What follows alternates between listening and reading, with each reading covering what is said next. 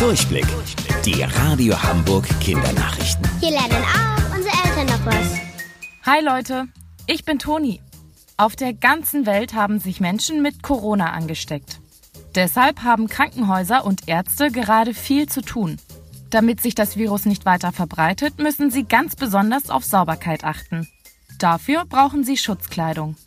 Weil davon aber gerade weltweit sehr viel benötigt wird, gibt es manchmal nicht rechtzeitig Nachschub. Damit das nicht passiert, hat Deutschland jetzt eine Luftbrücke mit China. Was soll das sein? Brücken verbinden zwei verschiedene Punkte, die durch ein Hindernis getrennt sind. Das kann zum Beispiel über einen Fluss sein. Ohne sie würde es ganz schön lange dauern und schwierig sein, auf die andere Flussseite zu kommen. Sie sollen uns also helfen und Zeit sparen. So ist das auch bei einer Luftbrücke. Nur können wir die nicht sehen oder über sie rüberlaufen. Denn die ist für Flugzeuge. Die fliegen nämlich eine bestimmte Strecke und verbinden so zwei Orte direkt miteinander.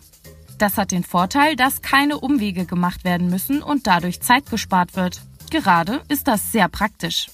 Denn über die Luftbrücke werden jetzt dringend benötigte Sachen wie Handschuhe oder Mundschutz schnell und unkompliziert von China nach Deutschland gebracht. Obwohl Zoos gerade geschlossen sind, könnt ihr trotzdem Tiere bestaunen.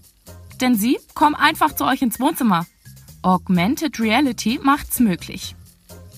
Das ist Englisch und bedeutet so viel wie erweiterte Realität. Alles, was ihr dafür braucht, ist ein Handy mit Kamera. Wenn ihr jetzt bei Google zum Beispiel nach Löwe, Schlange oder Riesenpanda sucht, erscheint eine Box mit dem Tier drin.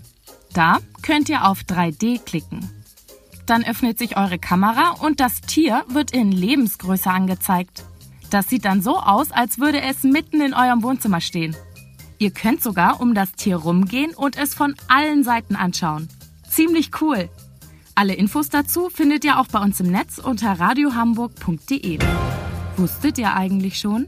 Angeberwissen. Das größte Raubtier Deutschlands ist nicht der Wolf oder der Fuchs, sondern die Kegelrobbe. Bis später, eure Toni.